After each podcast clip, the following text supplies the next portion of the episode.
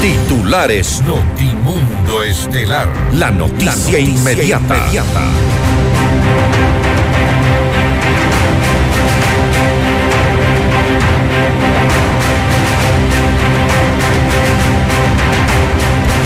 El informe borrador de la Comisión Multipartidista de la Asamblea Nacional que investiga el caso Encuentro recomienda un juicio político en contra del presidente Guillermo Lazo por traición a la patria y omisión. La vicepresidenta de la Asamblea Nacional, Marcela Holguín, anunció que la bancada de UNES presentará el pedido de juicio político contra el primer mandatario. El oficialismo asegura que se trata de una trama política para desestabilizar al gobierno. El asambleísta Fernando Villavicencio solicitó al Consejo Nacional Electoral información sobre presuntos aportes irregulares en la campaña presidencial de Andrés Arauz. Atari Zarango busca la división del movimiento indígena con el respaldo de Leonidas Isa. Esto lo afirmó el presidente de la FENOCIN. El presidente Guillermo Lazo viajará a Costa Rica para firmar acuerdo comercial. La Cancillería confirmó el fallecimiento de nueve migrantes en el accidente de bus en Panamá y anunció que repatriará sus cuerpos. Once compatriotas aún permanecen heridos. El registro civil habilitará 550 mil nuevos turnos para la emisión de cédulas y pasaportes. En la información internacional, la Fiscalía de Perú solicita 36 meses de prisión preventiva contra el expresidente Pedro Castillo por los delitos de organización criminal, tráfico de influencias y colusión. El presidente de Colombia, Gustavo Petro, anunció cambios en su gabinete en medio de un debate sobre reformas al sistema de salud con el auspicio de Mega Kiwi es mucho más. Con Banco del Austro, invierte y gana. Universidad UTE, juega el resto de tu vida. Si quieres comprar un Volkswagen, ven a la Granados, ven a Equavagen. Cámara de Comercio de Quito, 116 años contigo. Hospital Metropolitano, tu vida es importante para mí. Programa de información apto para todo público.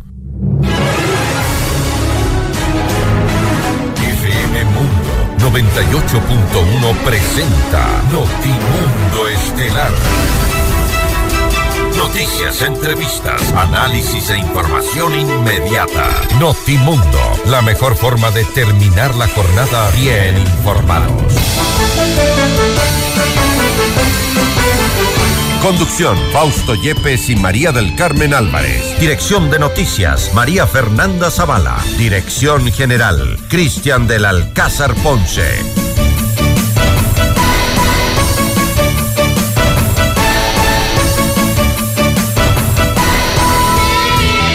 La audiencia de formulación de cargos para el caso Sinohidro que involucra al expresidente Lenín Moreno y 36 personas más estaba prevista para este 2 de marzo. Sin embargo, la defensa del expresidente ha pedido el diferimiento de esta audiencia. Este y otros casos también eh, que están en manos de Fiscalía, como el caso Encuentro León de Troya, entre otros, serán parte de un diálogo extenso que tendremos esta vez en FM Mundo con la fiscal general del Estado, Diana Salazar. Amigos de FM Mundo, la radio de las Noticias. Bienvenidos a su espacio estelar de la información. Soy Fausto Yepes y junto a María Carmen Álvarez les contamos ahora mismo lo más destacado en las noticias en estas últimas horas. María Carmen, buenas tardes. Muy buenas tardes, Fausto y amigos. Como siempre, gracias por acompañarnos en este espacio informativo. Revisemos enseguida nuestra agenda de entrevistas.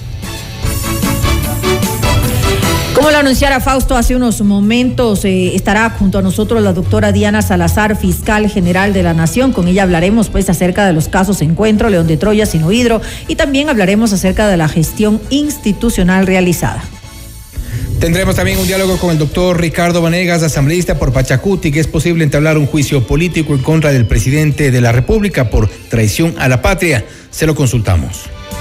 Para nuestra audiencia en Cuenca, recuerden que Notimundo es retransmitido por Radio Antena 190.5 FM. Y puede conectarse a FM Mundo Live a través de nuestra fanpage en Facebook, FM Mundo 98.1 Quito, Ecuador, y disfruta de las entrevistas exclusivas y nuestros noticieros completos con la más alta calidad. También suscríbete a nuestro canal de YouTube, FM Mundo 98.1, la radio de las noticias. Amigos, bienvenidos. Aquí comenzamos. Le mantenemos al día. Ahora, las noticias.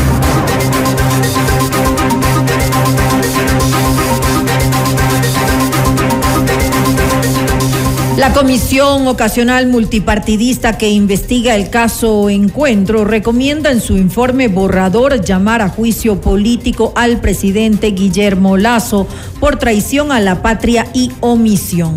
Pedro Zapata, integrante de la mesa legislativa, entregó más detalles.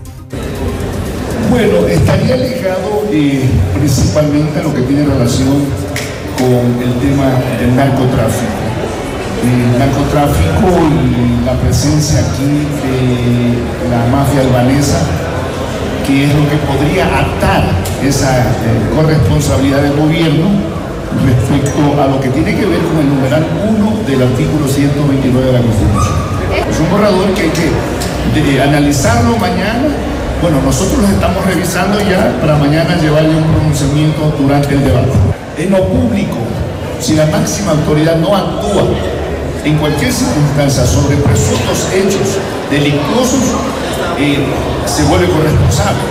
En este caso, eh, podría caber el tema de una corresponsabilidad política.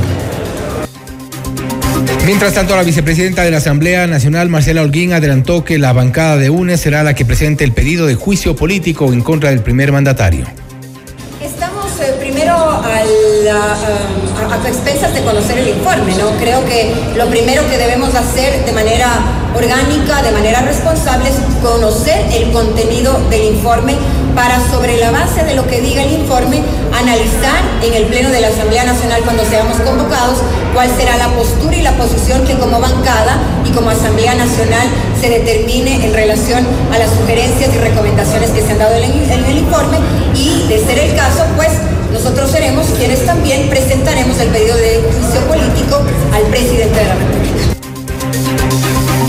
En Notimundo a la carta Guido Chiriboga, asambleísta de Creo, rechazó la posible decisión de la comisión multipartidista y afirmó que este proceso busca desestabilizar al gobierno. Lo que han hecho es tomar un reporte periodístico eh, que, busca generar eh, rating para, para, para los medios y con eso eh, tender relevancia. Este caso de, de, ser tratado en una comisión le correspondía a la comisión de fiscalización, porque cuando hay una comisión eh, permanente no se requiere crear una comisión ocasional. Es, es todo, todo el proceso ha arrancado bastante raro con un fin que ya tenían premeditado, tenían un fin en mente entonces, primero dicen, vamos al juicio político y después buscan las causales. Es, una trama política para desestabilizar al gobierno con fines electorales, partidistas de algunos actores políticos. Y sobre este tema en Notimundo al Día, el abogado penalista Pablo Incalada consideró que se está cocinando una posible causal de destitución del presidente de la República, pero que el documento no entregará nuevos elementos a la investigación que lleva adelante la Fiscalía. la ley y la Constitución no lo dice, pero en el caso, por ejemplo, del señor Glass, lo que se hizo es que ya una vez iniciada la instrucción fiscal, ¿no es cierto? Y una vez que él estaba además privado de la libertad, se activó este sistema de control político que tiene la Asamblea Nacional. Así que, estando en investigación previa, como está hoy por hoy este caso, yo veo muy, muy difícil que se pueda cumplir con esta causal, porque, insisto, eh, no, no hay ninguna evidencia, al menos de lo que la ciudadanía pueda conocer, que efectivamente el presidente de la República esté vinculado con organizaciones criminales o haya tenido una participación de dirección, ¿no es cierto?, en los supuestos actos de corrupción, que parece que sí, que, que sí los hay, pero que él haya tenido una participación, yo al menos no lo veo todavía.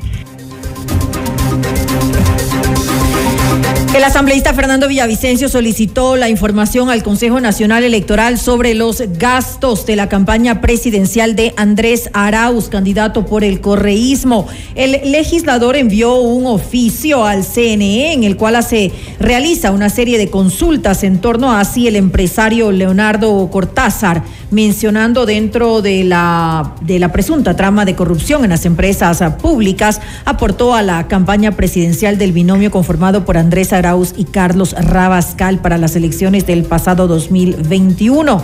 La carta fue eh, remitida a la presidenta del CNE, Diana Tamaín, de la tarde del lunes 27 de febrero.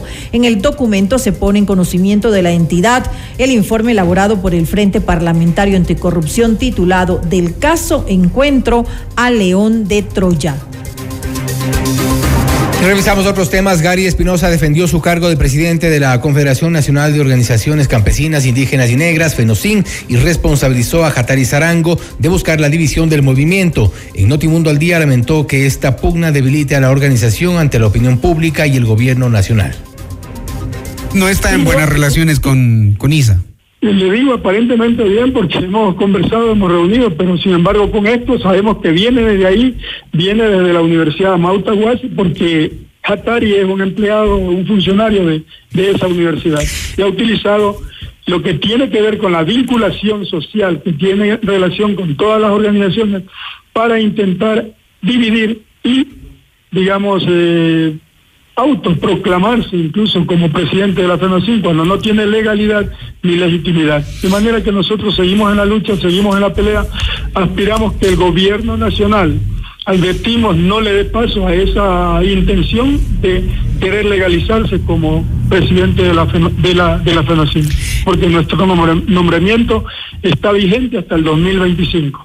¿Y Leonidas Sisa lo reconoce a usted como presidente de la FENOCIN o a Jatari Zarango? Indudablemente usted sabe a quién va a reconocer, pues a su empleado, pues no. Por su parte, en Notimundo a la carta, Hatari Zarango, vicepresidente de la FENOCIN, negó una fracción dentro de la organización tras el anuncio de destitución de Gary Espinosa como su presidente. Por el contrario, no está fraccionado, más bien eh, está unificado. Hay diferencias de criterios, sí, pero el movimiento indígena está unificado más que quizá por el compañero Gary no representa al movimiento indígena, sino este por el contrario a otro, quizá a otro este grupo étnico del pueblo afro. Eh, Gary Espinosa convoca una movilización social sin previo consenso a las organizaciones de base y es un poco debilitó también el tema de la condonación. Quizá digo porque eh, se estaba por firmar y eso realmente este no ha permitido avanzar. Son falencias de Gary Espinosa, no de la estructura, no hay que confundir. Leonidas Issa, presidente de la Confederación de Nacionalidades Indígenas del Ecuador, CONAIE, se refirió al asesinato del dirigente Eduardo Mendúa e hizo un llamado a la unidad de las bases para defender sus derechos. Este asesinato lo hacen en el corazón del Consejo de Gobierno de la CONAIE. ¿Acaso no es un mensaje para el resto de miembros del Consejo de Gobierno de la CONAIE? ¿Acaso no es una alerta que están sufriendo en otros territorios de la misma manera los dirigentes que se han fajado para defender la vida, el territorio, el agua? ¿Acaso no es una alerta para los dirigentes que están sosteniendo la vida en los territorios? Por ello queremos decir a nuestros compañeros, desde la estructura nacional, internacional y hasta la última estructura comunitaria, necesitamos garantizar la unidad y los procesos organizativos para defender nuestros derechos. El defender el derecho a la consulta previa libre e informada, el defender el territorio libre de minería.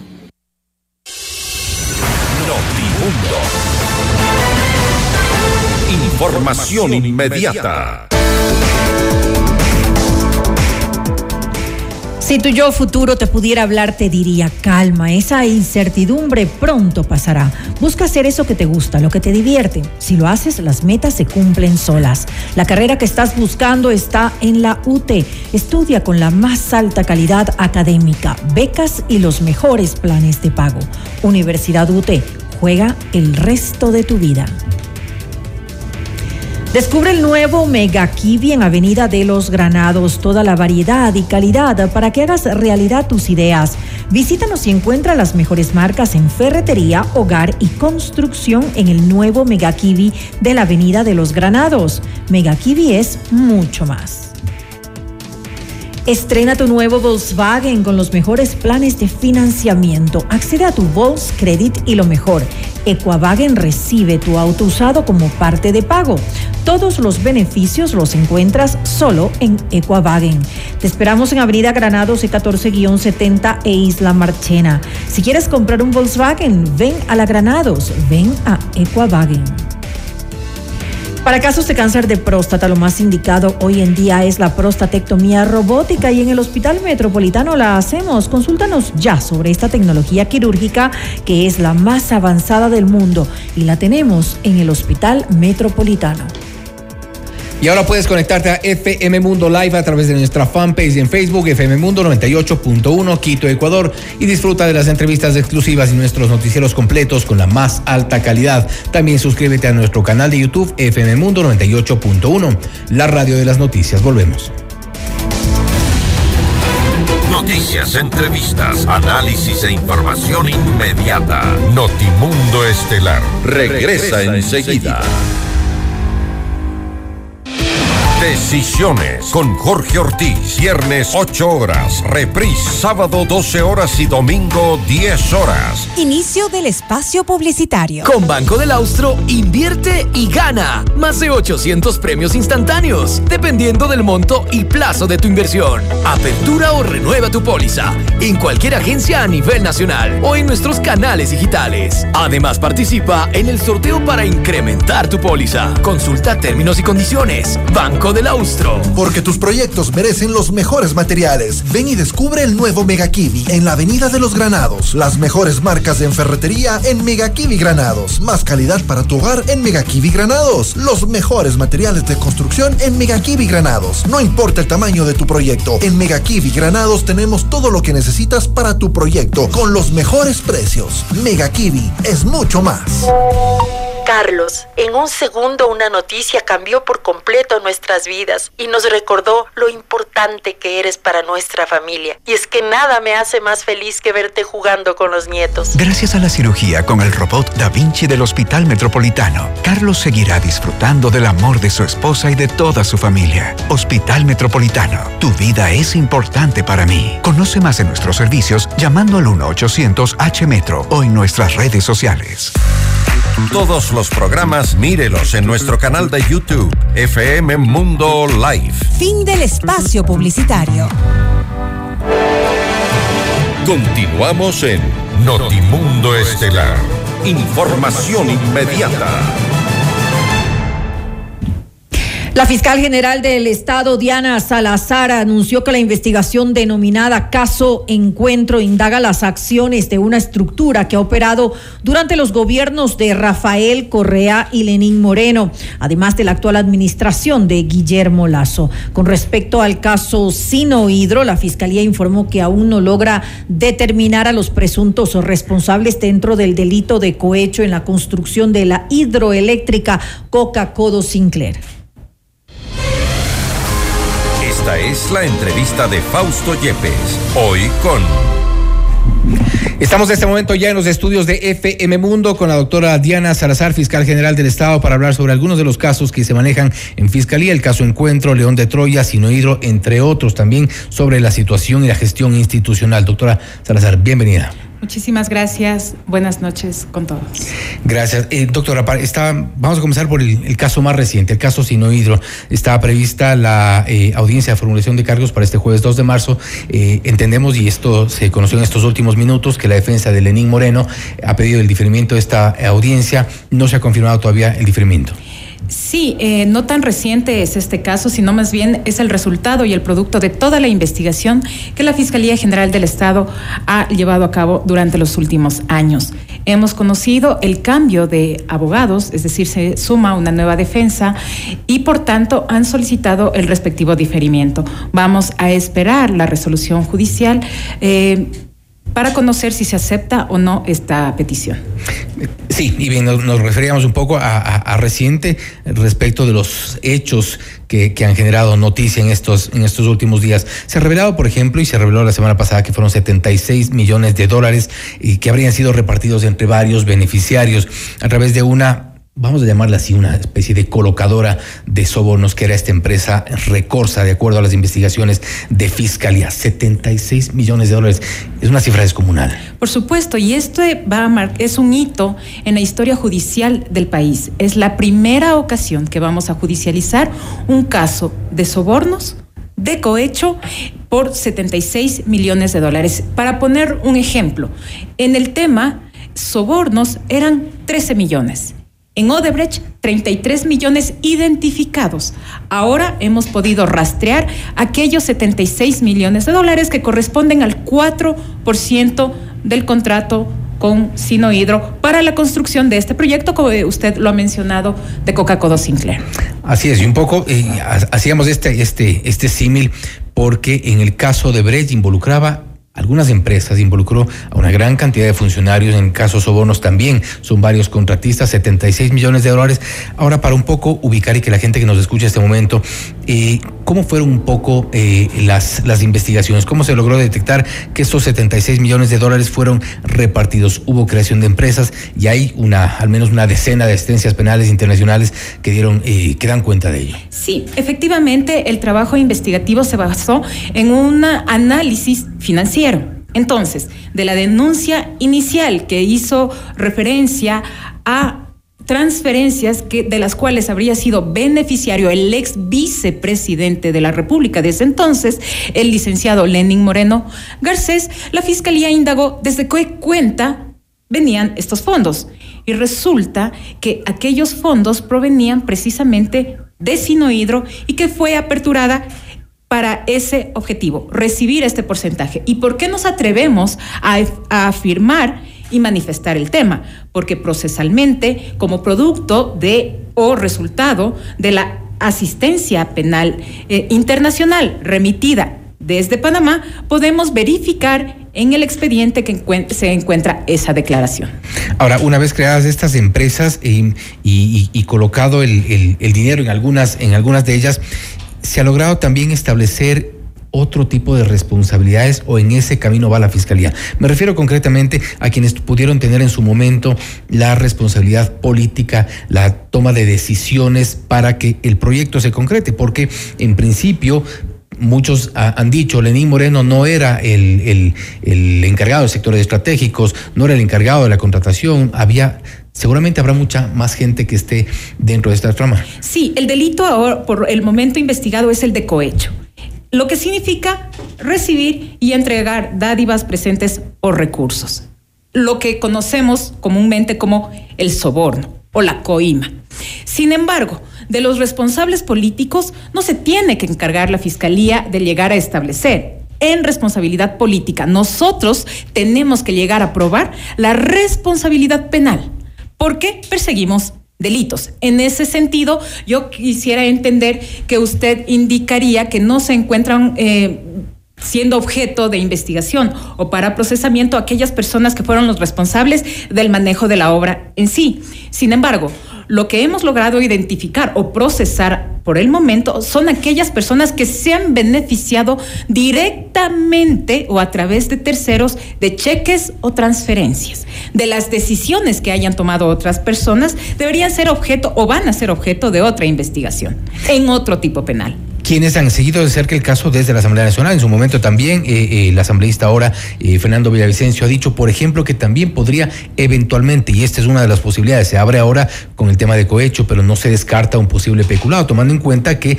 es dinero que de alguna forma dio la vuelta. Llegó a Sinohidro, Sinohidro creó esta empresa Recorsa, que es la que habíamos hablado como esta aparente, para que un poco la gente nos entienda, como esta colocadora de los de los sobornos, un caso similar hubo en Odebrecht, este ¿Se podría configurar un peculado eventualmente? Aquí solamente una corrección. Si no, Hidro no abre la cuenta. Quien abre es Recorsa a través de su representante legal y su grupo familiar. Ellos reparten este dinero desde Panamá a través para otros países y también acá en el país y ese dinero que da la vuelta, ¿podría entonces en ese contexto configurarse otro tipo de delito? Es que el peculado tiene otra característica y otra connotación, sin embargo, es nuestra responsabilidad de que aquellos elementos que se desprendan producto de esta investigación llegar a, determinar si se inician o no otro tipo de acciones. Pero en ese camino estamos.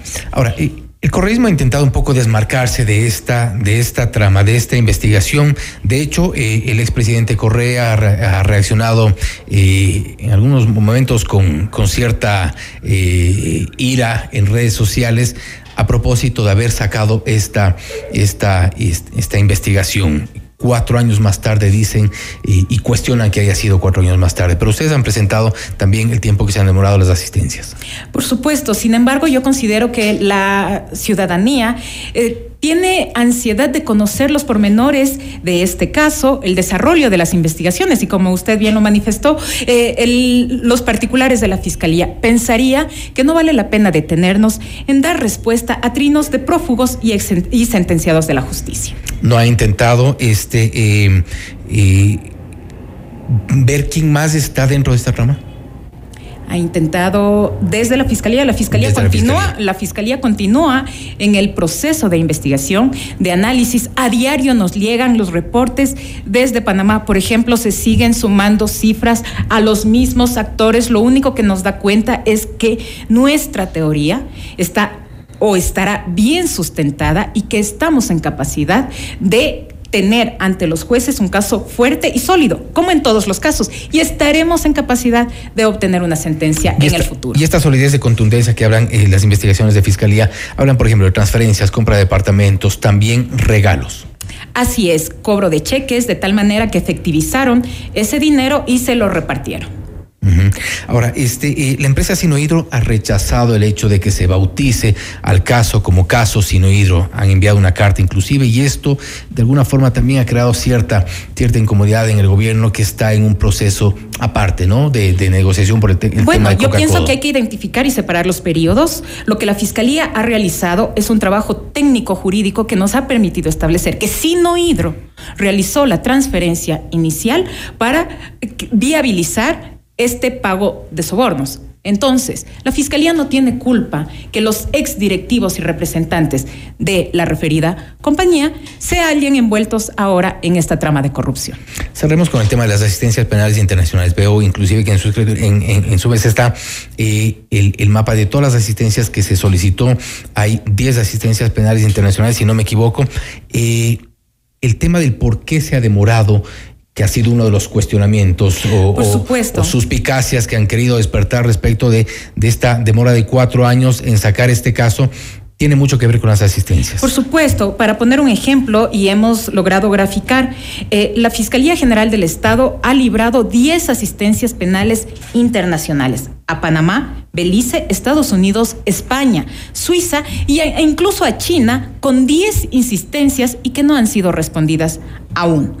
Eh, para poner en promedio, tenemos eh, en respuesta 14 meses, tomando en algunos casos más tiempo. Pero recordemos que no solamente se trata de remitir una asistencia penal, de obtener la respuesta, hay que analizar esos datos. Son cheques, son transferencias, es, son cantidades exorbitantes, 76 millones de dólares que han tenido que ser procesados por el equipo de fiscalía, no por la fiscal general exclusivamente, y que continuamos en este trabajo. Entonces no es un tema de coincidencias. No es un tema de coincidencias, incluso se ha traído a colación la comparación entre un caso y otros. Para poner un ejemplo, el tema sobornos. Pero es que el tema sobornos es una trama a nivel interno, a nivel nacional.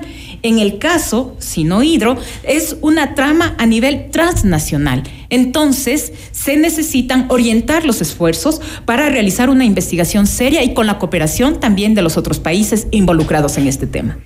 Doctora, vamos al caso Encuentro, que es otro de los temas que ha sido eh, noticia en estos últimos días. y y una de las cosas que ha llamado la atención también es esta relación y, la explicación del por qué se denominó caso encuentro. Ha hecho un símil también con otros casos. La razón por la cual se denominó encuentro no era un, tema de dedicatoria al gobierno. No, es que no, es que la fiscalía no dedica los casos a ninguna persona o entidad.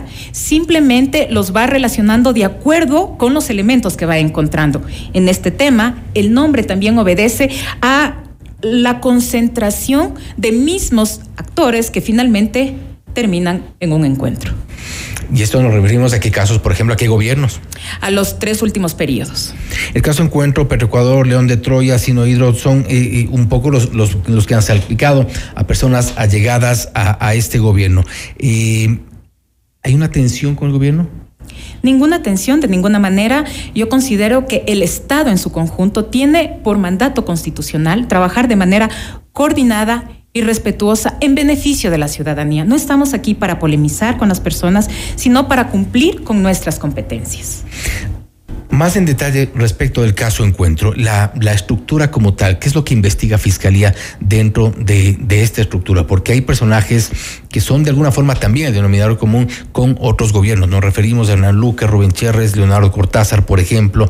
¿Qué es lo que investiga concretamente hasta dónde se ha avanzado en el caso? La Fiscalía, como usted conoce, se encuentra en fase de investigación previa, por lo tanto, es reservados los detalles de aquella investigación. Sin embargo, lo que se está investigando es lo que ha sido público y denunciado por un medio digital y de lo, lo que nos ha permitido ir acopiando eh, varios elementos de convicción que en un momento dado nos permitirán llegar a una conclusión. Ahora, ¿ha habido tropiezos quizá en el proceso de investigación? ¿Gente que no quiera colaborar? Tenemos libradas eh, algunas solicitudes de información, se han practicado actos urgentes y estamos recabando esa información, al menos 80 versiones que han sido ya señaladas y estamos en ese proceso. Análisis, además, de las evidencias que fueron incautadas en su momento a través de la ejecución de los actos urgentes. Aun cuando son por cuerdas separadas, pero la, la Asamblea Nacional también ha, ha, ha, encaminado uno de los procesos de investigación respecto del caso en, en encuentro. Por supuesto, y yo quisiera que también la ciudadanía eh, comprenda que debemos separar los tiempos políticos son unos, los tiempos tiempos judiciales son otros, incluso los tiempos de los medios de comunicación o periodísticos son distintos. Entonces, la Fiscalía se encuentra concentrada en realizar investigaciones técnico-jurídicas que garanticen la no impunidad.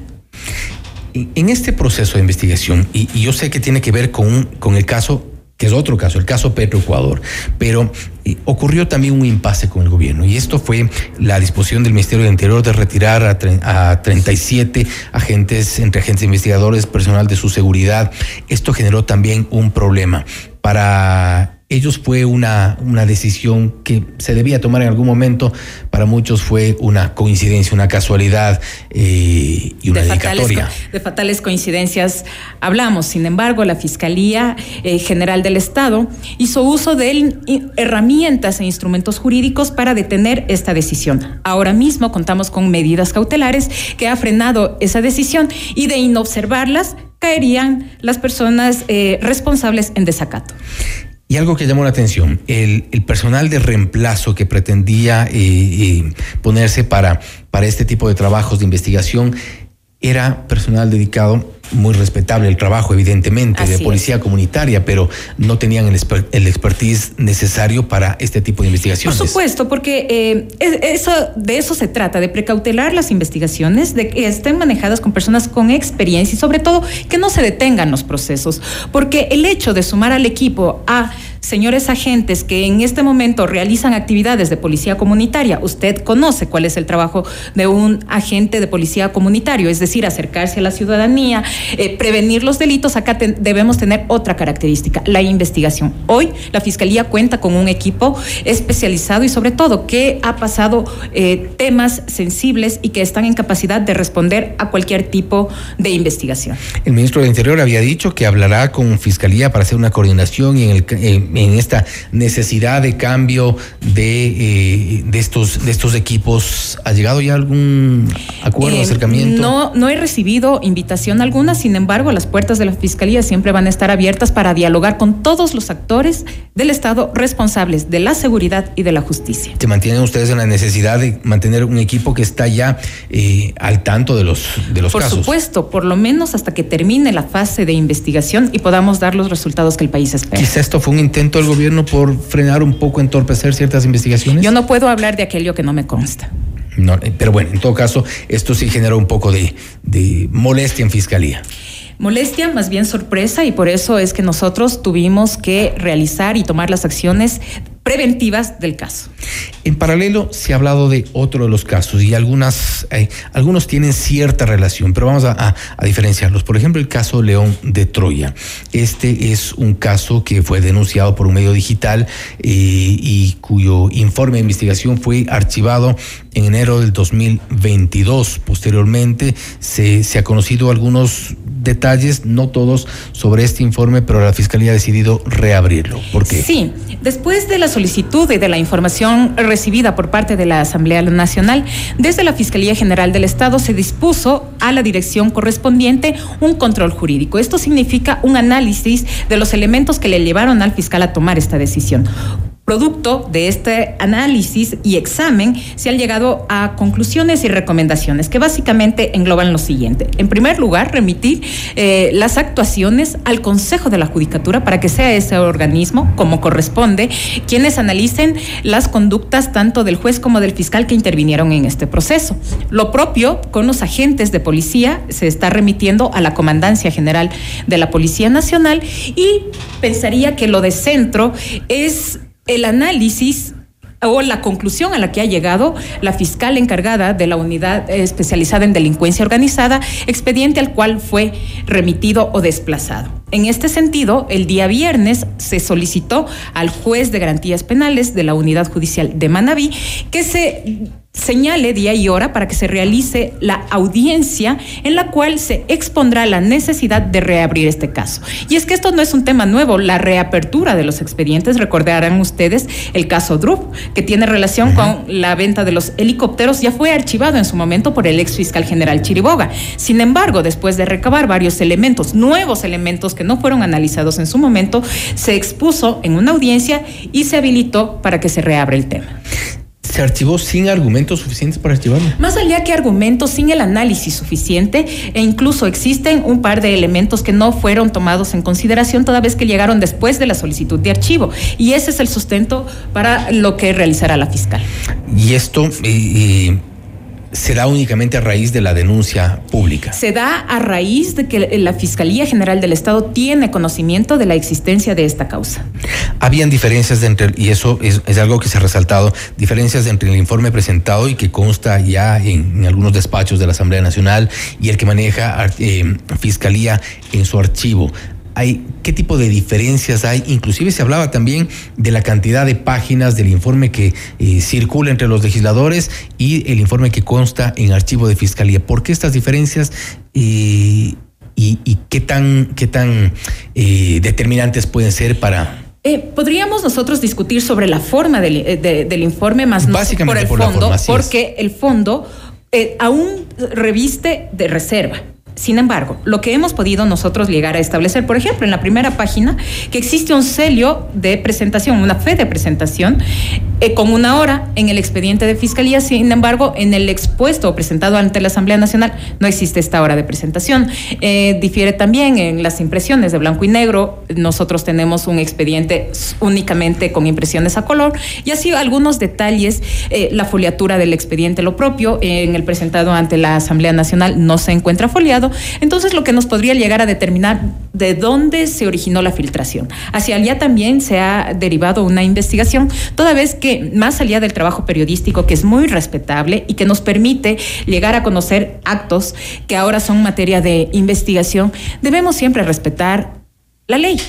Si la ley nos establece que una investigación es reservada, no la podemos circular de manera indiscriminada. Nos lleva sin duda a, quienes estamos desde afuera sin conocer los detalles de este informe a dudar al menos del informe que está circulando eh, eh, por los despachos de la Asamblea. No puedo aseverar si corresponde a, los, a lo mismo que se encuentra o no porque revelaría información de carácter reservado y no quiero cometer delitos. Pero al menos nos, nos queda algunas dudas de lo que circula en la Asamblea Nacional. Esa es eh, una conclusión suya. Sí. Estamos, eh, vamos a hacer una pausa en este momento. Vamos a eh, regresar con la doctora Diana Salazar, fiscal general del Estado, para hablar sobre otros casos, entre ellos también el caso Petroecuador, el caso eh, Las Torres, referir un poco lo que ha ocurrido en estas últimas semanas. Volvemos en Notimundo Estelar. Noticias, entrevistas, análisis e información inmediata. Notimundo Estelar regresa, enseguida. Decisiones con Jorge Ortiz. Viernes 8 horas. Reprise sábado 12 horas y domingo 10 horas. Inicio del espacio publicitario. Sabemos que el terreno para hacer negocios es desafiante. Tranquilo. En la Cámara de Comercio de Quito cuentas con un equipo y juntos llevaremos tu negocio al siguiente nivel. Nosotros ponemos la experiencia, tú pones las ganas.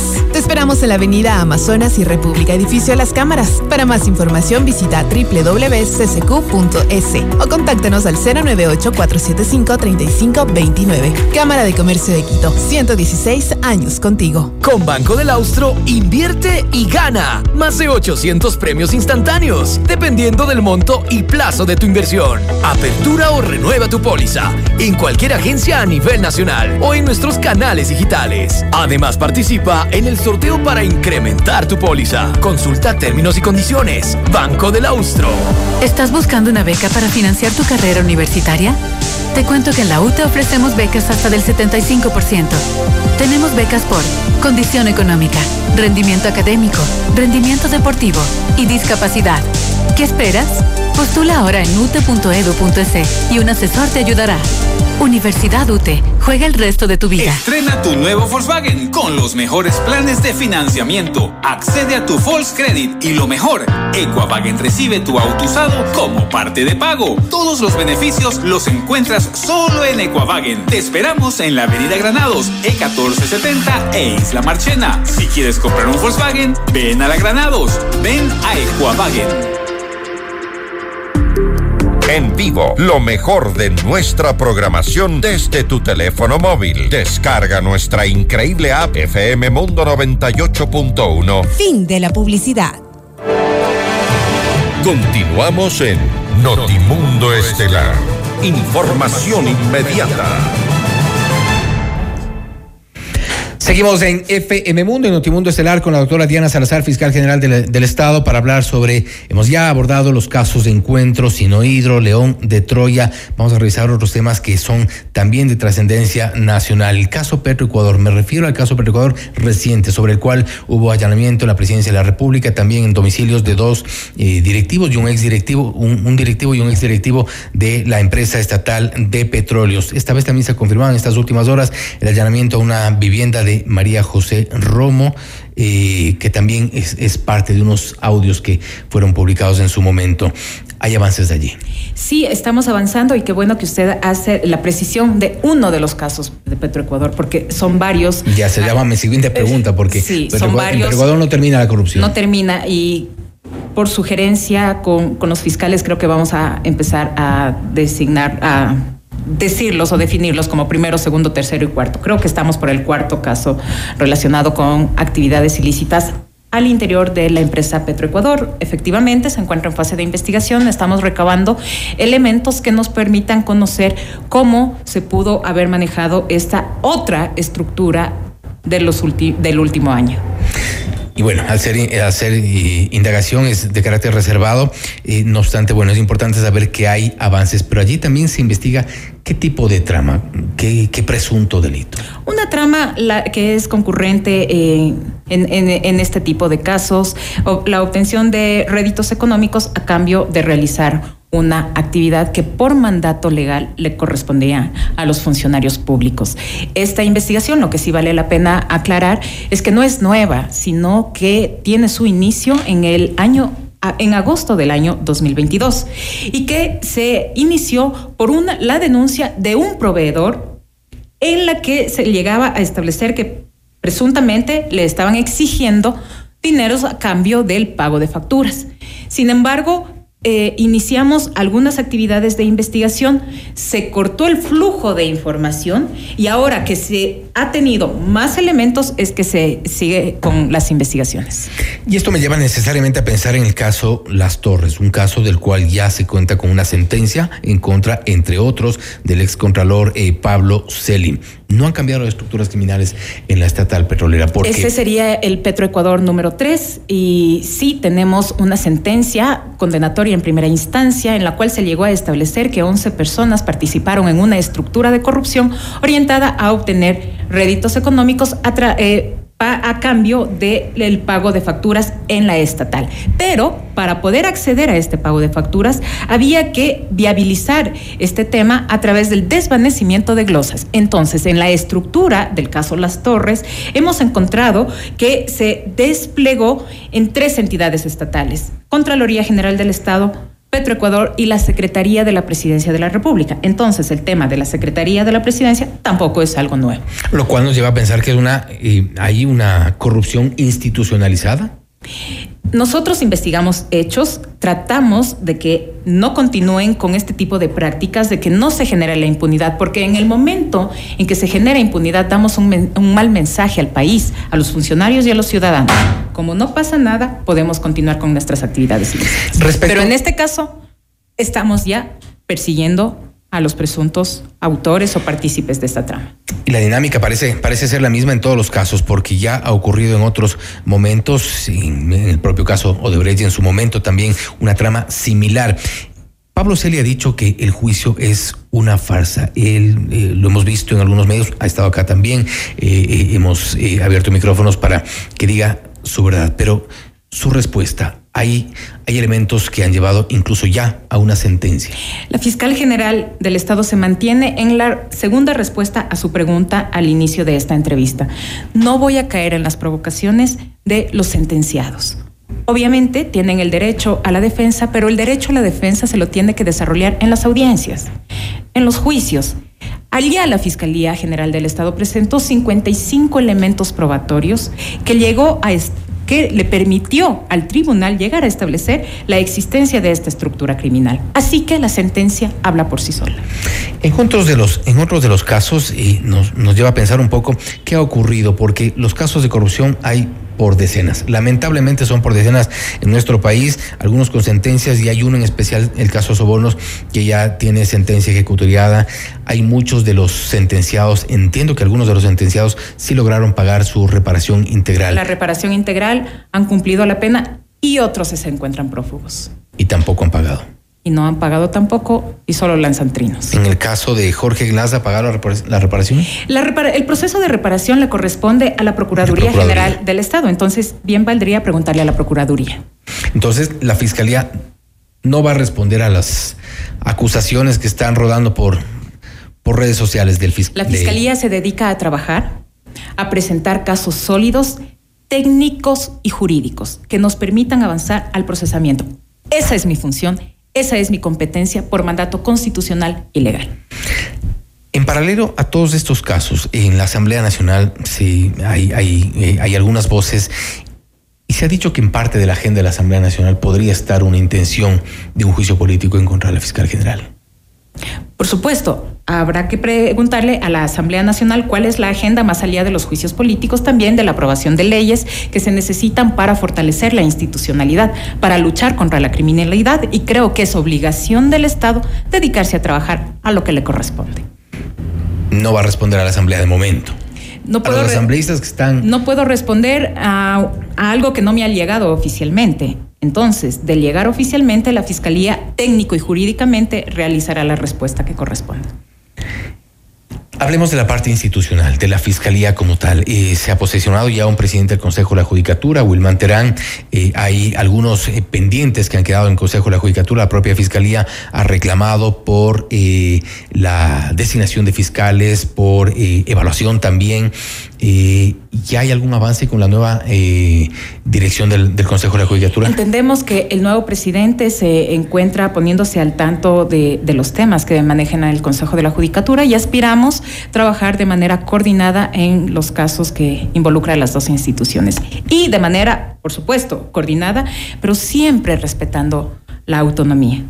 ¿Cuáles son las demandas que tiene la Fiscalía principales? Más allá de que demandas son necesidades que deben estar claramente planteadas a través de los proyectos que el Consejo de la Judicatura está en conocimiento. Por ejemplo, tenemos un déficit de 530 fiscales, pero no se trata únicamente de la designación de ese personal, porque un fiscal necesita un equipo que le acompañe, un secretario, un asistente, por lo menos. Eso significa, en números más menos, 1.530, 1.500 personas que deberían sumarse a la capacidad operativa de la Fiscalía, además de inmuebles, capacidad tecnológica. Entonces es un reto muy grande que tiene no ahora únicamente la Fiscalía, sino la justicia como tal, de responder a las necesidades con personal capacitado, técnico y además con los recursos necesarios y suficientes para realizar las investigaciones. Muchas veces la Fiscalía y, en su momento también la policía se eh, han, eh, han elevado su queja por lo que ocurre ya en la justicia con los jueces, liberando a muchos de los, eh, en algunos casos sentenciados, en algunos casos eh, gente que está procesada. ¿Qué sensación le deja de lo que ocurre hoy por hoy con la justicia? Sí, eh, esta sensación que no solamente es el sentir de la fiscal general, sino en muchas ocasiones de los fiscales que llevan adelante las causas y que no ven una respuesta adecuada en los operadores de justicia, esperamos que con la designación del nuevo presidente del Consejo de la Judicatura logren avanzar en los procesos de investigación y sanción de aquellas personas que no adecúan su conducta a lo que establece el mandato legal y constitucional. Ejercer la justicia, no torcerla, no virarla. Pero hay preocupación por lo que ocurre con los jueces. Por supuesto, la preocupación es a diario cada vez que nosotros nos encontramos con estas respuestas, pero también de aquellos casos negativos hay otros positivos en los cuales la Fiscalía sí obtiene la respuesta que la ciudadanía está demandando. A diario estamos eh, obteniendo sentencias condenatorias por delitos graves, que no solamente tienen que ver con estos temas de connotación o mediáticos, se podría decir, sino con aquellos problemas que realmente le interesan a la, a, a, la ciudadanía, a las personas que no están involucradas en temas políticos, pero que necesitan y que acuden a, la fiscalía y que se obtiene las sentencias, entonces también la respuesta se la va dando desde los jueces. ¿Tienen eh, algún... Eh, la, gente demanda principalmente, por ejemplo, en los, por el tema de inseguridad y allí este, tiene un papel importante también la Fiscalía. La Fiscalía adelanta investigaciones relacionadas con el crimen organizado, pero este no tiene que ser un trabajo aislado, sino en conjunto con la policía, la Fiscalía y también la función judicial que dé la respuesta cuando se presentan estos casos. ¿Se ha instalado el narcotráfico en Ecuador? No se puede hablar desde un punto de vista social o político. La Fiscalía puede hablar en lo técnico jurídico. Podríamos analizar quizá en otra, en otra invitación cuántas sentencias hemos obtenido para eh, temas relacionados con el narcotráfico, cuántas sentencias hemos obtenido en temas relacionados con crimen organizado y lo propio, o cuántos casos se han iniciado y no hemos obtenido la respuesta adecuada. Además, cuántas personas han sido liberadas antes de que cumplan la sentencia establecida por los jueces. Doctora Salazar, gracias por haber estado con nosotros. Hemos abordado algunos de los casos, el caso Encuentro de León de Troya, Sinohidro, entre otros. Es importante también que la gente eh, conozca el, contexto de estos casos, importante también que se eh, dé a conocer el, trabajo de Fiscalía. Y las respuestas también, porque hemos tenido también a quienes eh, son parte de los procesos en los medios de comunicación, acá en, FM Mundo concretamente, y esta vez hemos también tenido la, la voz de la Fiscal General. Sí, y entiendo que este caso Sinohidro también ya se sumarán varias voces pero lo que la ciudadanía debe tomar en cuenta es que están procesados aquellos que recibieron a través de transferencias o de cheques los fondos provenientes de Sinohidro. En eso confluye el caso, 76 millones que se repartieron entre 37 amigos, dinero que debería estar en el bolsillo de los ecuatorianos. Gracias por la invitación. Gracias a usted. Ha sido la doctora Diana Salazar, fiscal general del Estado, hablando sobre algunos de los casos. El más reciente que ha sido eh, público, digamos, el caso Sinohidro, donde ya se espera hasta el momento, está confirmada la audiencia de formulación de cargos para este jueves 2 de eh, marzo. Eh, la defensa de Lenín Moreno ha pedido el diferimiento, no se ha confirmado todavía el diferimiento de esta audiencia. Habrá que ver qué ocurre en las próximas horas. Esto es Notimundo Estelar siempre bien informados. Noticias, entrevistas, análisis e información inmediata. Notimundo Estelar regresa, enseguida. Decisiones con Jorge Ortiz. Viernes 8 horas. Reprise sábado 12 horas y domingo 10 horas. Inicio del espacio publicitario. Porque tus proyectos merecen los mejores materiales. Ven y descubre el nuevo Mega Kiwi en la Avenida de los Granados. Las mejores marcas de enferretería en Mega Kiwi Granados. Más calidad para tu hogar en Mega Kiwi Granados. Los mejores materiales de construcción en Mega Kiwi Granados. No importa el tamaño de tu proyecto. En Mega Kiwi Granados tenemos todo lo que necesitas para para tu proyecto con los mejores precios. Mega Kiwi es mucho más.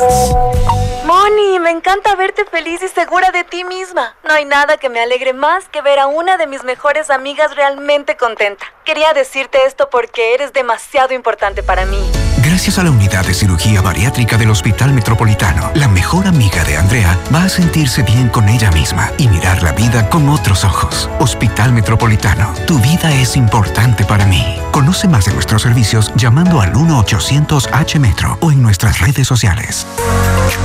Descarga nuestra increíble app FM Mundo 98.1 para escucharnos y vernos en vivo.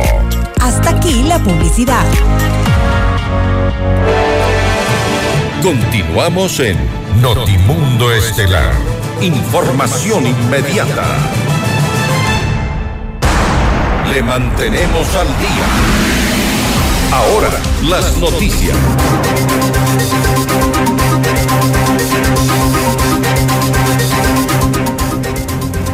El presidente Guillermo Lazo viajará a Costa Rica este 1 de marzo para firmar un acuerdo comercial.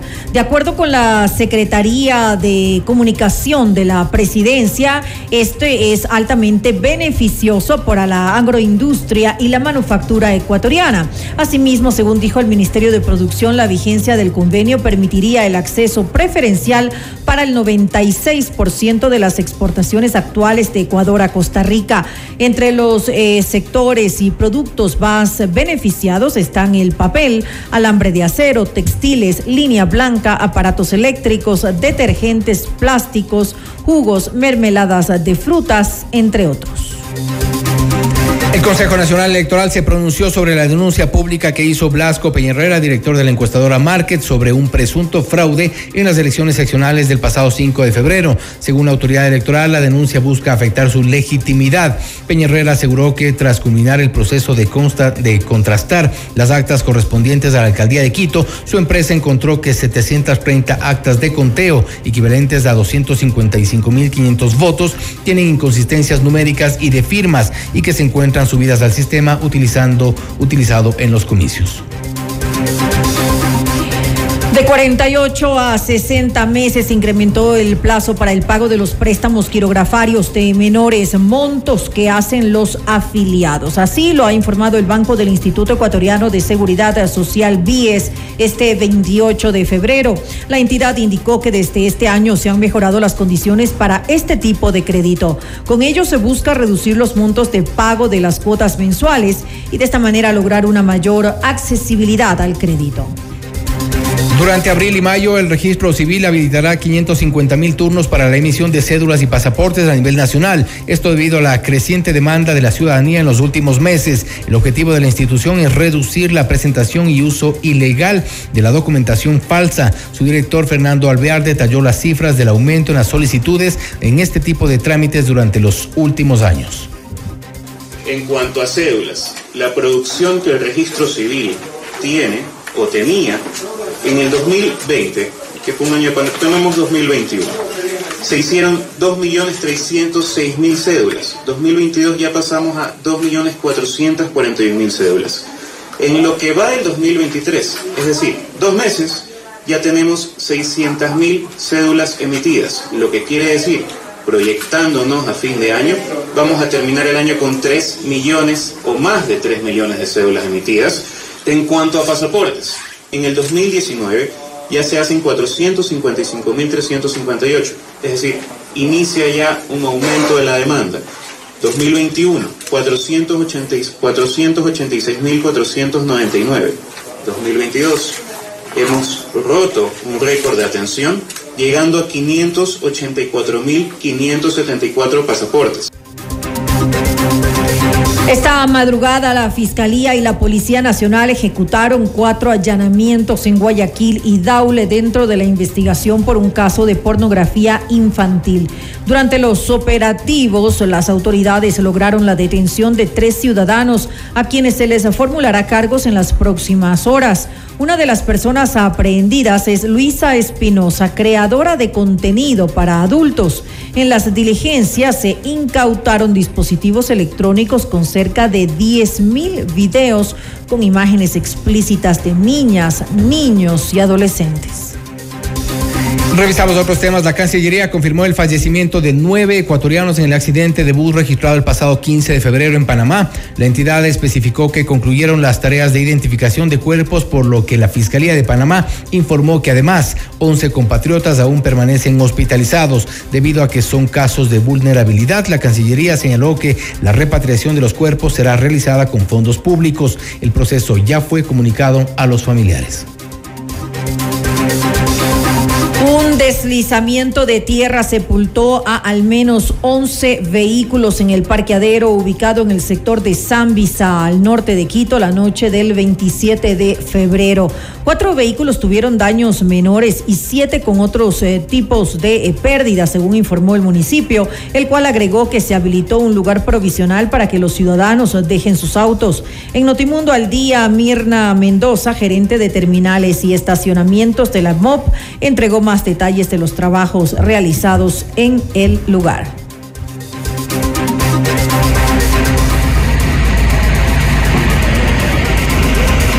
Eh, bueno, ya se hicieron varias instituciones municipales, hicieron actividades eh, para remover los vehículos y obviamente dejar a buen recaudo, además de eh, el, el material, no producto del deslizamiento. En todo el tiempo que funciona el estacionamiento no ha ocurrido este este evento. Sin embargo, técnicos eh, ya van a realizar una primera evaluación para, eh, obviamente, emitir un informe indicando el estado o la situación o, por qué se produjo este, este no hemos mantenido un informe por parte de las autoridades respecto al talud. Eh, vamos a esperar el informe preliminar para ver eh, cuál es la situación y por el momento el estacionamiento de Zambita va a permanecer cerrado. Además, Mendoza agregó que el municipio va a responder por los daños causados a los vehículos horas de la mañana nuevamente vamos a tener un acercamiento con las personas afectadas a fin de proporcionar con mayor detalle la información que se requiere para dar inicio al tema de la cobertura de responsabilidad civil. Eh, la idea eh, es mantener un diálogo permanente con los afectados a fin eh, de que en el menor tiempo posible se realice la, la, reparación o se, o se obviamente se cubra el tema de la responsabilidad civil.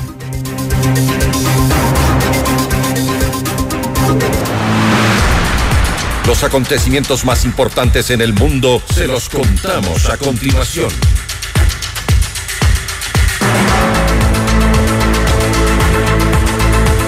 La Fiscalía de Perú solicitó 36 meses de prisión preventiva contra el expresidente Pedro Castillo por la investigación penal que se lleva a cabo por los delitos de organización criminal, tráfico de influencias y colusión.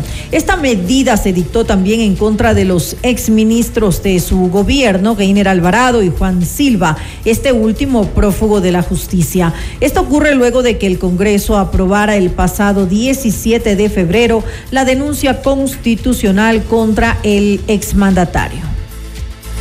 El presidente de Colombia, Gustavo Petro, anunció los primeros cambios en su gabinete. Alejandro Gaviria sale al Ministerio de Educación y en su reemplazo asume Aurora Vergara. Patricia Ariza deja de ser ministra de Cultura y mientras se designa al nuevo titular, Ignacio Zorro, estará al mando de esta cartera de Estado. Por último, María Isabel Urrutia deja el Ministerio de Deporte y en su lugar asumirá Astrid Gómez. El primer mandatario justificó estas modificaciones para consolidar las reformas en el Plan Nacional de Desarrollo. Agradezco los servicios prestados por los ministros Alejandro Gaviria, María Isabel Urrutia y Patricia Ariza. Con sus aportes han contribuido a enriquecer el debate y a iniciar los cambios por los que votó el país. Y los invito a que desde el lugar donde estén nos ayuden a construir este pacto social. Seguiremos buscando consensos y acuerdos para consolidar y profundizar nuestras reformas.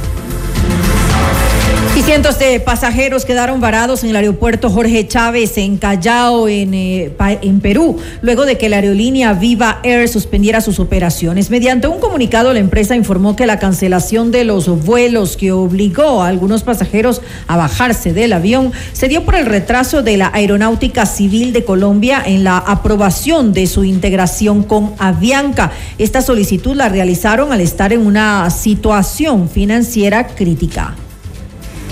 Y en Irán al menos 650 niñas fueron envenenadas por, un gas tóxico en sus escuelas. El primer caso se reportó a finales de noviembre y desde entonces este hecho se ha registrado en al menos 15 ciudades del país. La última vez en este martes 28 de febrero. Hasta el momento no se contabilizan víctimas mortales, sin embargo decenas de menores han sufrido problemas respiratorios, náuseas, mareos y fatiga.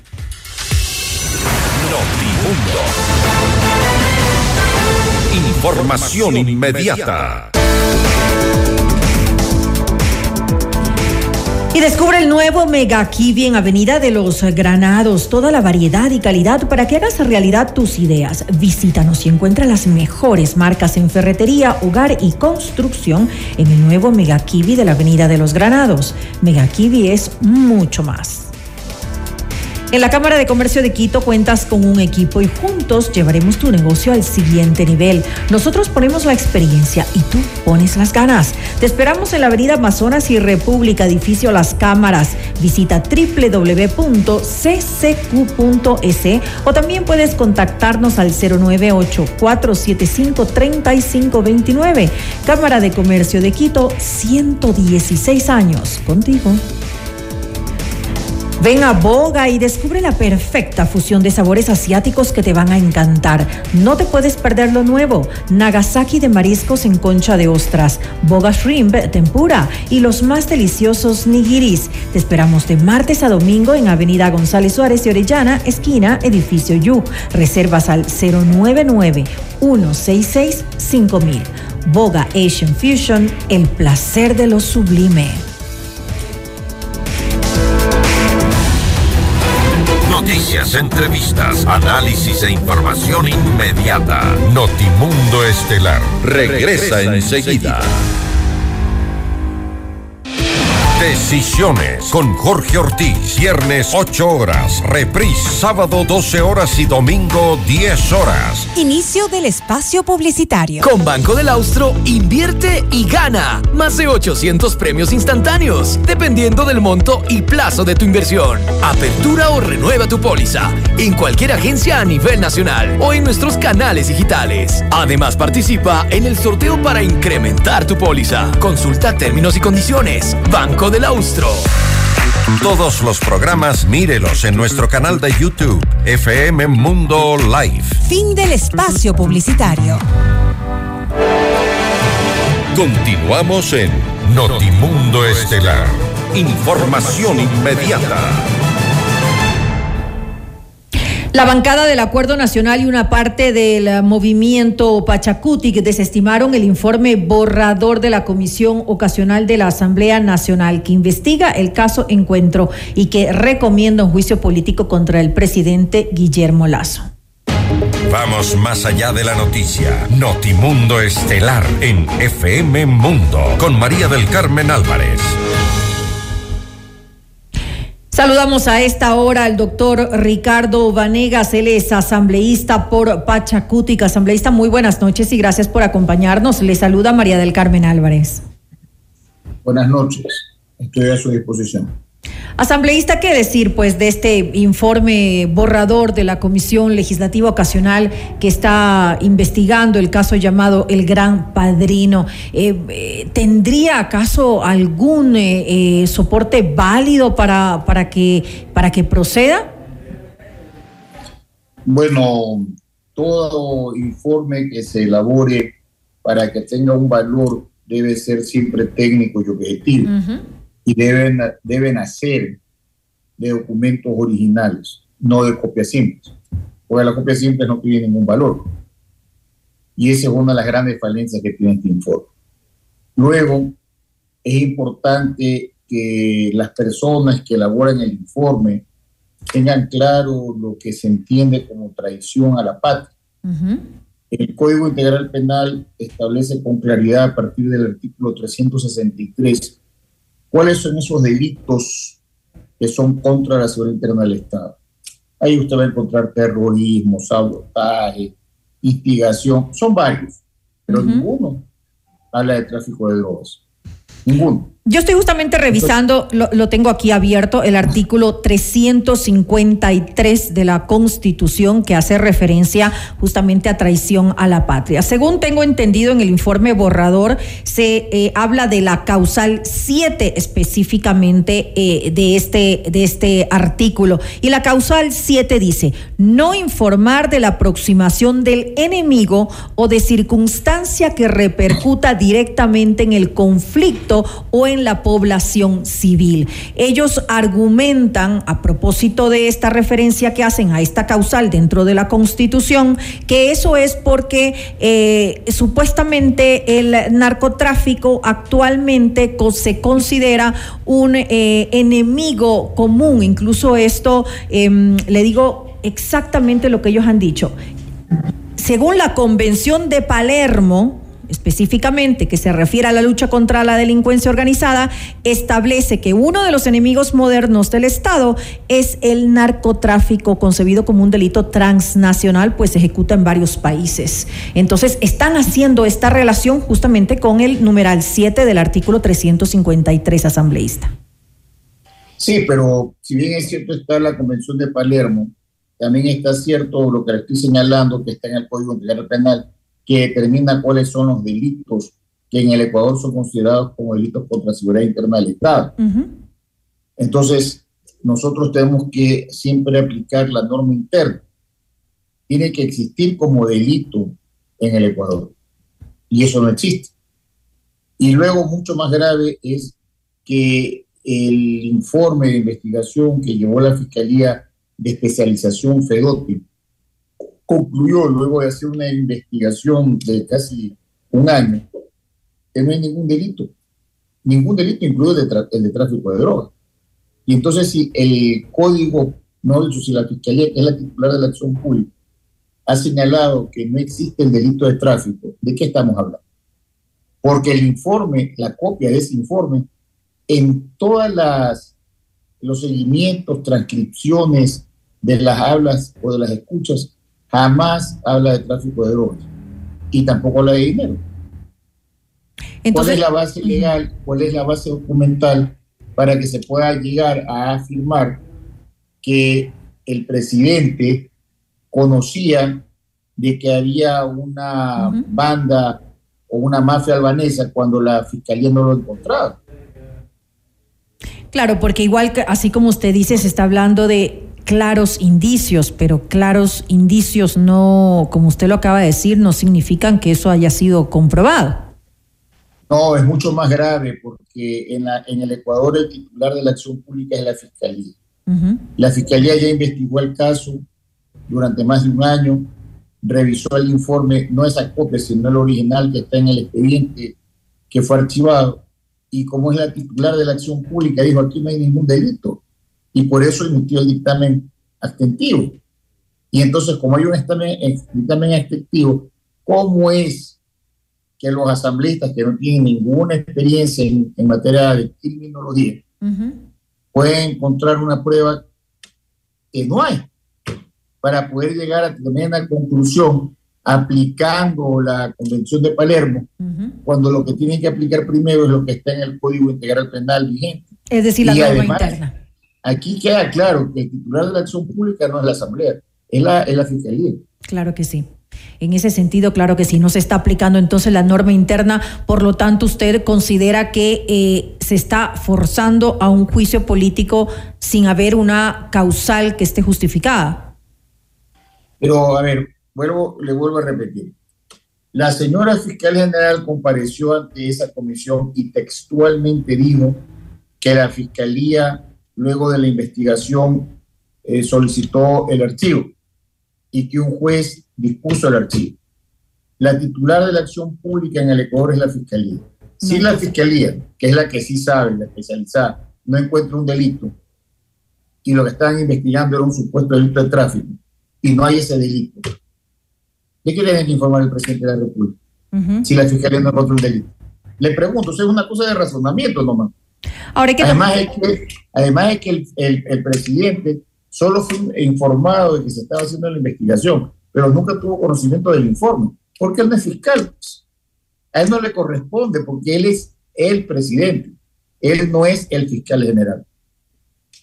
Ahora hay que tomar en cuenta, asambleísta, que esto tiene que pasar obviamente por la revisión de la Corte eh, Constitucional para que, para que ellos den su dictamen. Posiblemente eh, en esa instancia eh, no se dé paso a, un juicio político, según lo que usted está argumentando.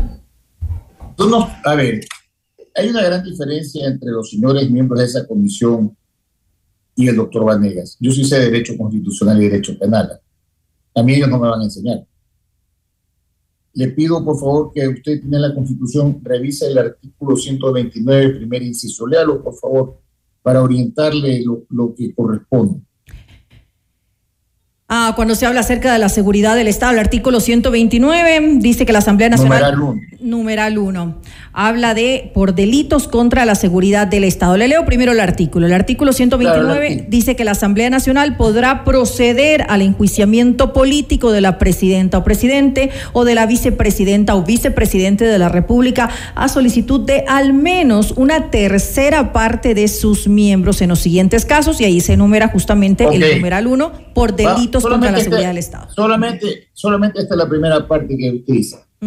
¿En qué parte del artículo 129 se establece que como procedimiento previo se requiere de que el Pleno de la Asamblea apruebe el informe de una comisión ocasional? En ninguna parte. En otras palabras, este informe va a ser conocido por el Pleno y pueden aprobarlo o desaprobarlo y no pasa nada. Ese no es el requisito previo.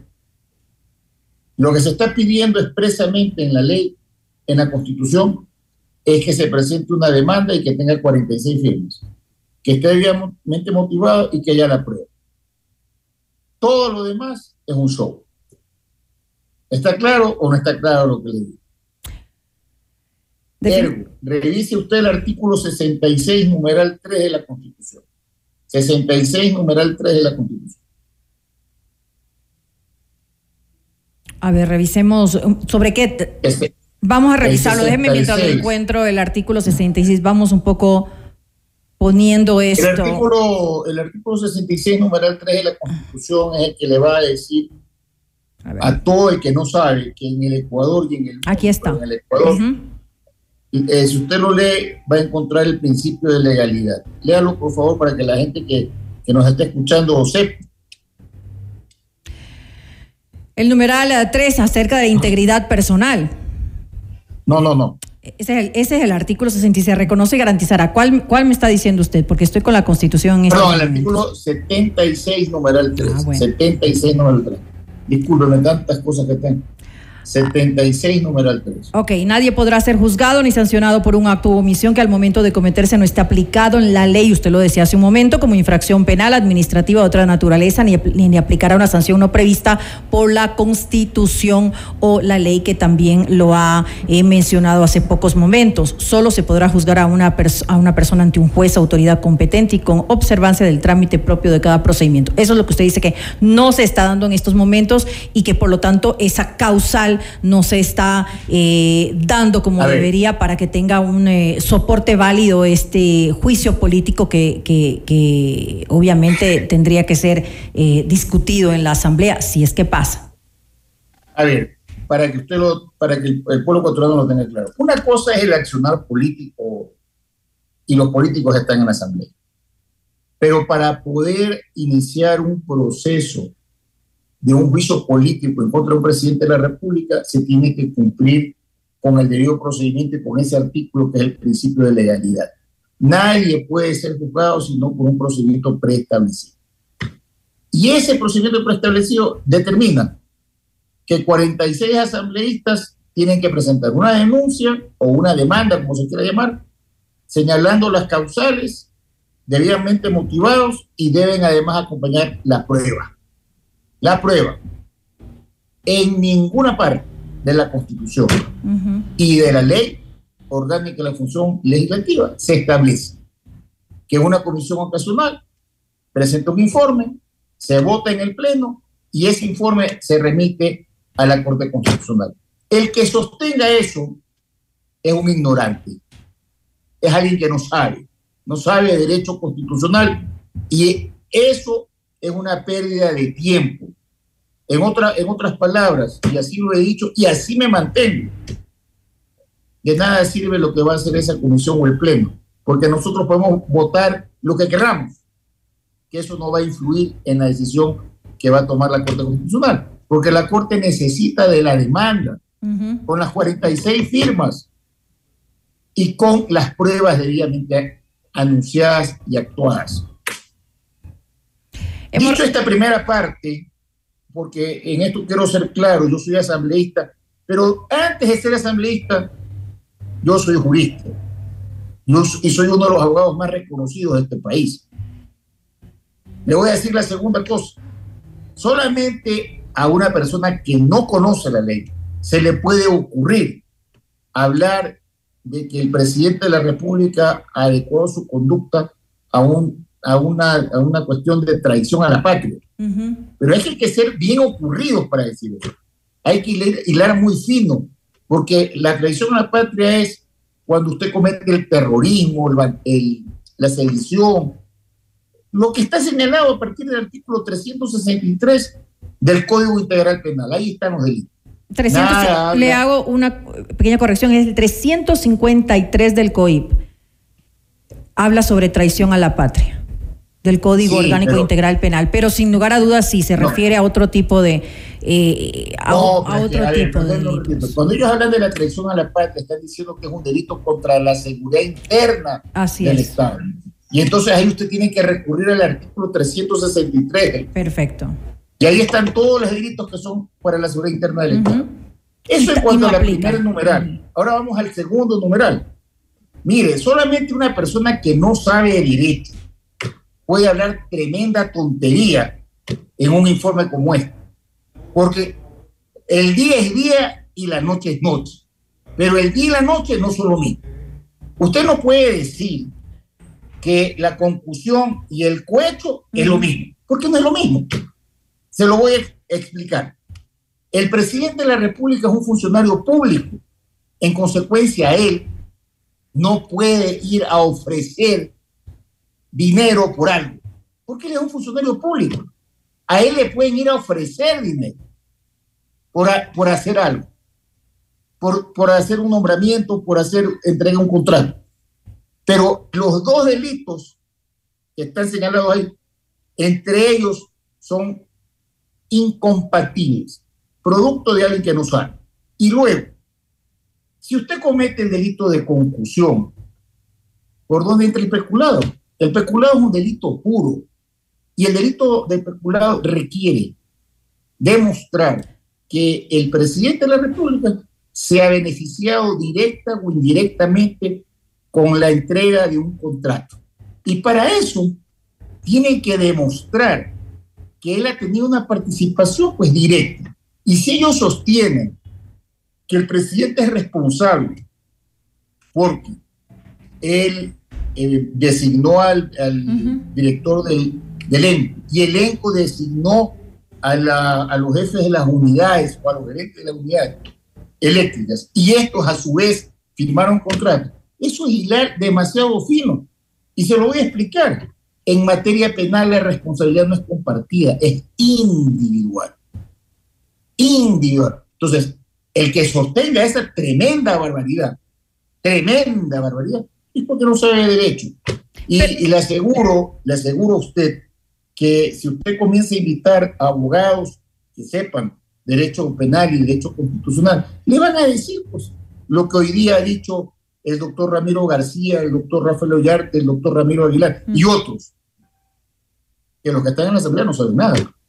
Y ese es el peor ejemplo que se puede dar. No se puede en política, por muy políticos que, que seamos, distorsionar la constitución y la ley. El que presente ese informe, con todo respeto, lo único que está haciendo es mezclar el aceite con el agua eso no sirve para bendita sea la cosa. Sin embargo, asambleísta, de alguna manera se está siguiendo el, el camino, eh, el camino constitucional, es decir, esta es una de las facultades que tiene la asamblea, eh, tiene la facultad de, de, fiscalizar sin lugar a dudas. Y es eh, no es un golpe de estado, es, es un acto institucional que, que obviamente está dentro de las facultades del legislativo. Pero, pero por supuesto que esa es una labor de fiscalización pero perdóneme, yo he llevado tres juicios políticos. ¿Usted cree que yo sería capaz de, presentar un juicio político sin una prueba y hablar tremenda barbaridad? Eso no se puede. Mire, lo que va a pasar, y se lo voy a resumir, en la próxima semana se va a votar ese, ese mamotrepo de informe de esa comisión ocasional que no sirve para bendita sea la cosa. Y la Asamblea va a votar y no va a pasar absolutamente nada porque ese informe no puede llegar a la Corte Constitucional, porque se está violando el debido procedimiento, que es la, se necesita qué cosa? La demanda. Por eso es que ya hoy día la vicepresidenta de la Asamblea ha dicho que los de UNE van a presentar la demanda. Eso es lo que interesa, la demanda. Y la demanda tiene que tener la argumentación y las pruebas. Si la argumentación y las pruebas van a presentar habla de ese champú de cohecho, concusión y peculado al mismo tiempo, y además habla del delito de la, de la traición a la patria porque quieren meter el protocolo de Estocolmo cuando no hay aquí una prueba de que la mafia albanesa ha cometido un delito, tenga la seguridad que la Corte Constitucional les va a devolver eso con, una carta diciendo vayan a aprender. Y no es la primera vez. ¿eh? Yo quiero recordarle al país que cuando aquí se discutió en la Asamblea la ley de la interrupción del embarazo, el único asambleísta que le dijo a la Comisión de Justicia y al Pleno, ustedes no pueden decir que el presidente de la República ha querido decir que el, veto es por inconstitucionalidad. Y se les ocurrió a ellos que eso es lo que había querido decir el presidente. Y lo mandaron pues a la Corte. Y la Corte se los devolvió nueve votos a cero. Todos se equivocaron, ¿ah? Menos yo. Yo fui el único que dijo ustedes están equivocados. y la segunda vez que se lo dije, perdón, la segunda vez que se lo dije fue cuando ellos dijeron que el decreto ley de la mal llamada ley humanitaria, que la Asamblea lo, lo derogó. Yo les dije, eso no se puede hacer, porque en este país el único que tiene la capacidad legislativa para poner leyes tributarias es el presidente de la República. Y lo hicieron. Y la Corte Constitucional se los devolvió. No soy pitonizo, pero le voy a decir, si ese, esa demanda o ese uso político lo están haciendo así, eso no va a ningún lado. Eso solamente es para llenar noticias, pero va a quedar lamentablemente como personas que no conocen la ley. Pero en, ese, en esa aventura, tengan la seguridad que el doctor Vanegas no se va a meter. Y eso no quiere decir que yo soy lacista. No, no, no, no, no.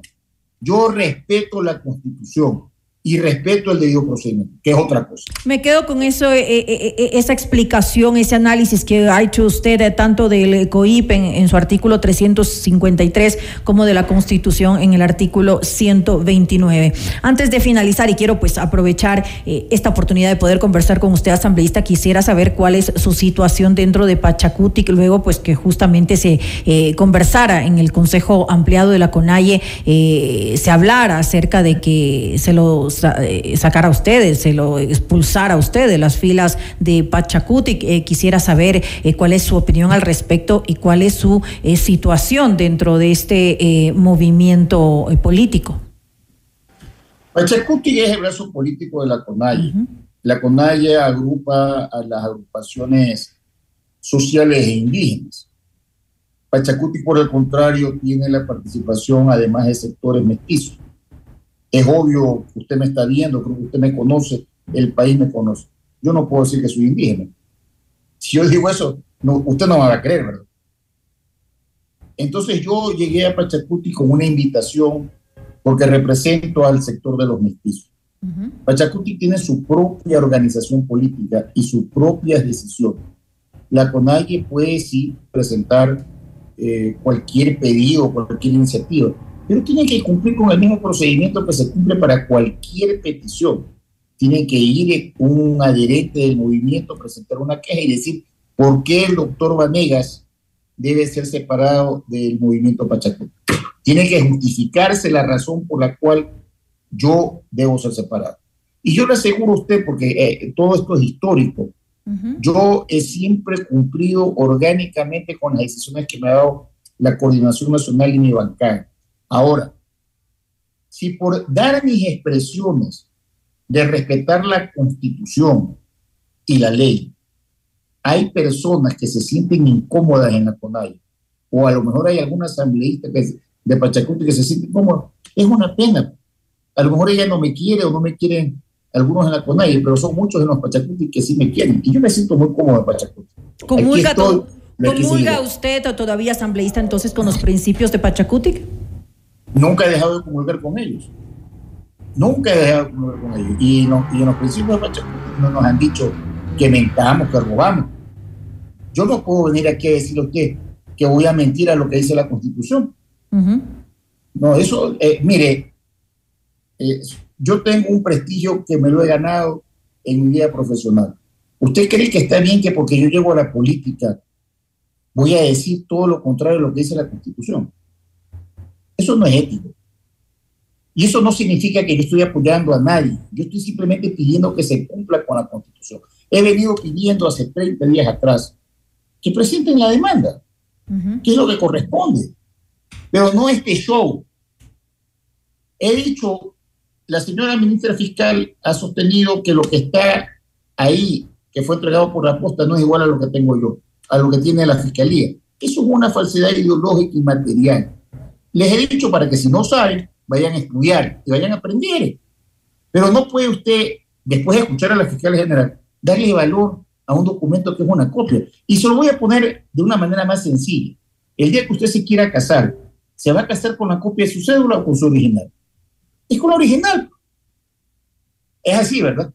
Así se casan todos. Entonces, con un documento, con una simple copia, eso no sirve para nada. Y eso es lo que le han dado un valor jurídico.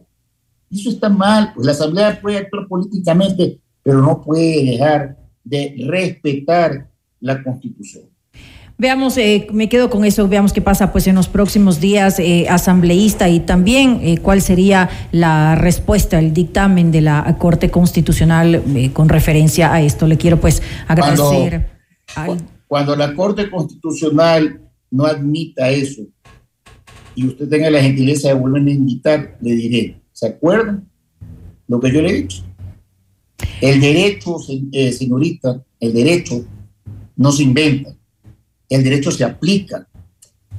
Para eso hay que estudiar nada más.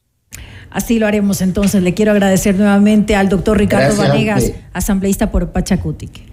Muchas gracias, pase una feliz noche. Gracias a usted lo mismo.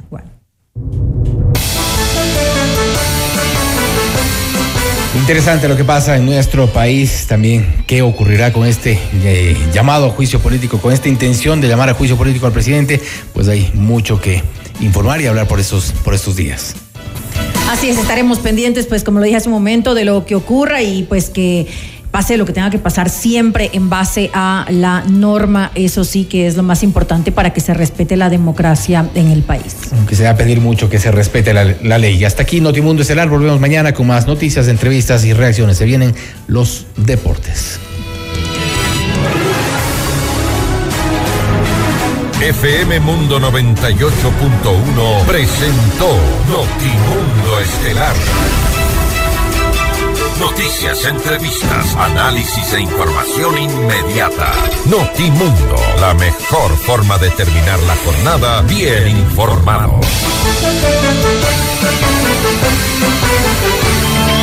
Conducción, Fausto Yepes y María del Carmen Álvarez. Ingeniería de sonido, Mauro Olivo. Producción FM Mundo Live. Javier Merino. Coordinación y redacción, Fernanda Utreras. Dirección de noticias, María Fernanda Zavala. Dirección general, Cristian del Alcázar Ponce.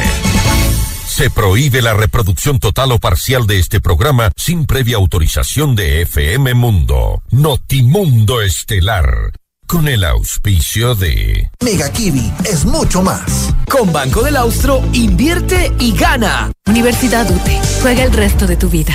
Si quieres comprar un Volkswagen, ven a la Granados. Ven a Equavagen. Cámara de Comercio de Quito. 116 años contigo. Hospital Metropolitano. Tu vida es importante para mí.